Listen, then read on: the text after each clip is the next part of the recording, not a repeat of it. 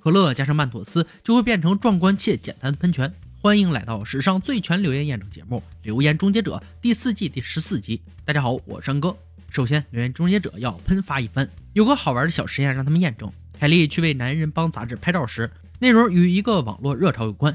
有人在两公斤可乐加几颗曼妥思薄荷糖，就会发生大爆炸。每次在网络或电视上看到这种事儿，都会有一个专家解释其中原理，每次的说法都不一样。所以终结者不是要验证这是否属实，因为可乐加曼妥思确实会喷发。他们要验证哪个专家的说法正确。来自缅因州巴克菲尔的怪鸟小组，用一百零一瓶健怡可乐、五百二十三颗曼妥思，做出超级炫目的喷泉，但其中的原理众说纷纭。终结者就要来搞清楚到底是什么原理，他们要自己先尝试一番，在墙上贴好纸来测量高度。亚当在可乐中丢入了曼妥思，瞬间喷发的可乐达到大约三米高，确实是好玩的不得了。不过别忘了正事儿，他们得查出喷泉形成的原理。这个泡沫喷泉显然与可乐的气泡有关，可乐的气体成分是二氧化碳。先要了解丢入曼妥思后，二氧化碳对喷泉形成的影响。摇晃可乐，把里面的气体灌入气球中，移除所有气体后。丢入曼妥思，结果发现没有出现任何反应，这就说明确实是二氧化碳与曼妥思在搞鬼。碳酸化是可乐瀑布的第一要素，但一定不止这个要素。杰米弄来一瓶普通的苏打水，这个东西除了水就是二氧化碳，而可乐中还有很多其他元素。如果二氧化碳是唯一关键，这两瓶饮料应该会喷射到一样的高度。结果并非如此，差别很明显。可乐的喷发比苏打水高了五六倍。锁定可乐后，亚当又找到关键点。建议可乐是不是可乐中喷的最高的？应该尽量测试多种可乐，看说法是否属实。那么就来场经常性可乐喷泉比赛吧。亚当连续试了很多碳酸饮料，乐此不疲。得出的结论是，一般可乐和健怡可乐的喷发高度不一样，但每瓶可乐的含气量都相同。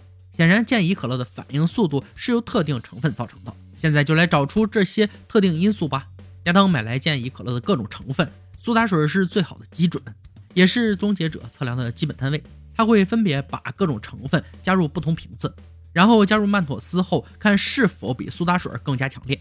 首先上场的是健怡可乐的人工甘味阿巴斯甜，普通苏打水的喷射高度是七厘米，多了人工甘甜，让喷泉增加二十倍。下一种成分是酸，但不管是柠檬酸还是酸林都没有什么反应。然后是消防剂苯甲酸钾，这东西也确实增加了喷发力，威力和人工甘味差不多。最后是咖啡因，反应很强烈，与前两种强烈反应物不相上下。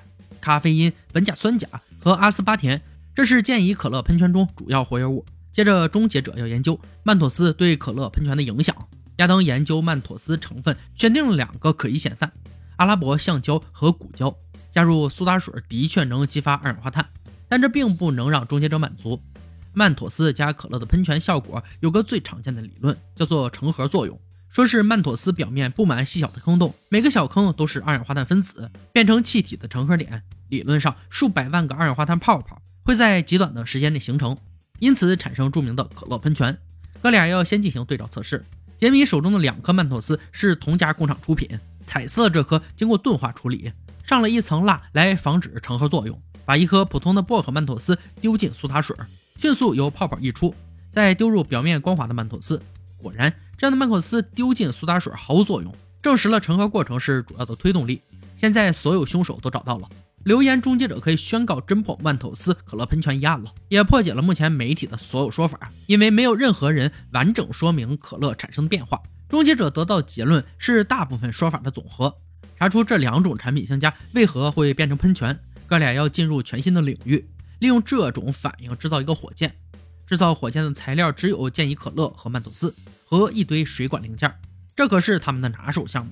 设计的火箭要充分利用喷泉效应，让所有能量从瓶子向下喷射。杰米要用塑胶水管把可乐喷泉从四个瓶子集中到中心管，装置眨眼间制作完成。结果却并没有腾空而起，可乐喷泉的推力不足，无法抬起水管与四瓶可乐的重量使其升空。回到设计桌，杰米埋头为单瓶可乐火箭制造喷嘴儿，完成后发现还是不妥。终结者肯定不会轻易认输，尝试了 N 种方法后依旧失败。他们无法克服一个问题：可乐喷泉的推力不足以抬起可乐升空。臭弟弟有些抽风了，赶紧改旋一折，免得他失控。下一个喷泉可乐难关是高度挑战，有人创下过5.4米的喷发高度记录，为了打破记录，亚当和杰米要较量一番。亚当首先进行挑战，为了增加喷泉的压力，制造了一个喷嘴儿，随后在户外进行了初次尝试。首秀直接全雷达，打破五点四米，创下了七米的新高度。接着轮到不太情愿的杰米上场，跟亚当一样，他也利用喷嘴增加喷发力道。第一次测试失败，管子没有接好，重新添装后，可乐成功喷出，同样达到七米高度。说实话，他不喜欢竞争，毕竟与臭弟弟平分秋色让他很不爽。接着哥俩要联手再创新高，刻度尺加高到九米。杰米提出直接用曼妥思不太行，因为这东西可能会阻塞喷嘴儿。他认为可以用盐巴试试。根据他的化学知识，用盐巴能做出更好的喷泉。盐能让二氧化碳释放的更快、更激烈，所以这次制造改用盐巴当做燃料，先简单测试一下，看是否有效。你别说，杰米在这方面的知识绝对让人叹服。简单试了试就打破了九米高度。他们又尝试了各种组合，最终找到最佳元素，拥有更多成盒点的粗盐，喷射后比九米尺还高出半米左右，九点五米，这是最新记录。至此，亚当还是没玩够。他要开创下一波流行趋势，要以留言终结者风格自创家用魔术，因此必须遵守三个简单规则：安全第一，只使用家用品，成果一定要精彩。亚当要上场，他准备用肥皂创造高耸火柱，震撼全网。在肥皂水里加入丙烷，制造肥皂泡，一点火，整座肥皂泡在瞬间轰然燃烧，很漂亮。用水产生火的点子也不错。接着，哥俩要往上发展。比空气轻的甲烷可让燃烧肥皂泡柱不断增高，点火后产生了更加高耸的火柱，这个应该可以媲美曼妥思加可乐了。不过危险性也更高，不建议大家模仿。接下来，杰米要制作烟雾弹，只用盐、硝酸钾和糖，把三种材料煮熟后混合成粘稠物，然后把火柴插进去等待冷却。亚当拿着烟雾蛋糕跑到三人众工作室，来了个并不成功的恶作剧，结果被凯利赶了出去。接下来是洋葱片氢弹，把一个桶子里装满氢气。氢气比空气轻，会往上升，在上面钻个洞，让氢气通过，然后在洞口点燃火柴。氢气和氧气在出口混合，会产生火焰，火焰会吸入桶内的氢气燃烧，下面的洞因此会吸入氧气。当空气与燃料的混合达到正确比例，上面的火焰就会往下烧，把外桶整个炸开，留下里面的洋芋片。就这样，看起来非常过瘾，是个不错的点子，但并不是每个人都能弄到纯氢气。也不是可以安全玩弄的东西，所以亚当决定进行下一个实验——干冰炸弹。只要一个两公升的汽水瓶加上一些干冰，就可以玩大爆炸。把干冰切开塞进瓶子，然后往里面加水，使干冰融化变成气体。气体越来越多，把瓶子炸开，很刺激，但也很危险，不建议大家模仿。哥俩搞出的这几个玩法都不错，但对比可乐加曼妥思来说，一是原料比较难找，二是危险程度要比它高，所以估计是无法创造新的潮流了。托瑞、凯利和格兰准备验证另一个留言。这个留言来自影迷留言板，他们说要把一张邮票贴在直升机旋翼上，它就会让直升机失去平衡而坠毁。听起来很好玩，也很扯淡。制作小组要先进行模拟测试。商店里的直升机玩具每样一个，花费了两千美元。回到工作室，格兰负责组装。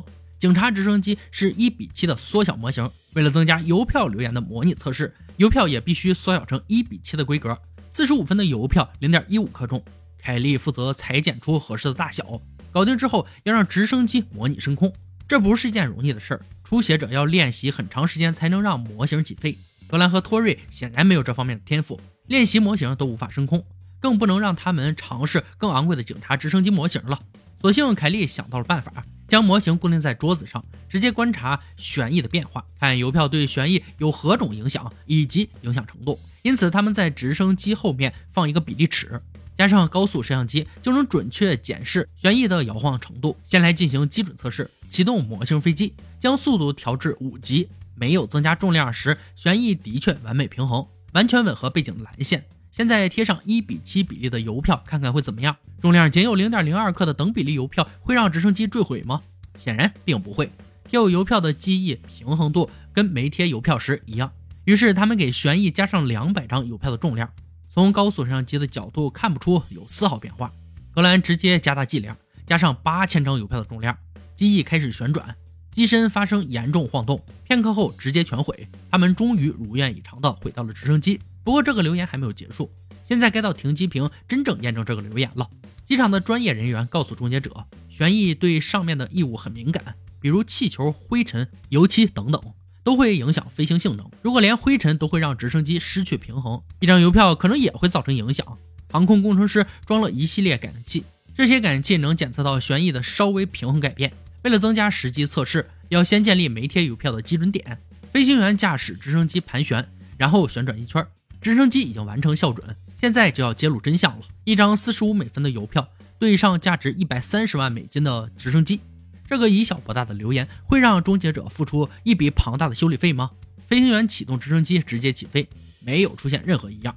第一次起飞时没有贴邮票，电脑测量到水平移动结果为每秒零点四三厘米。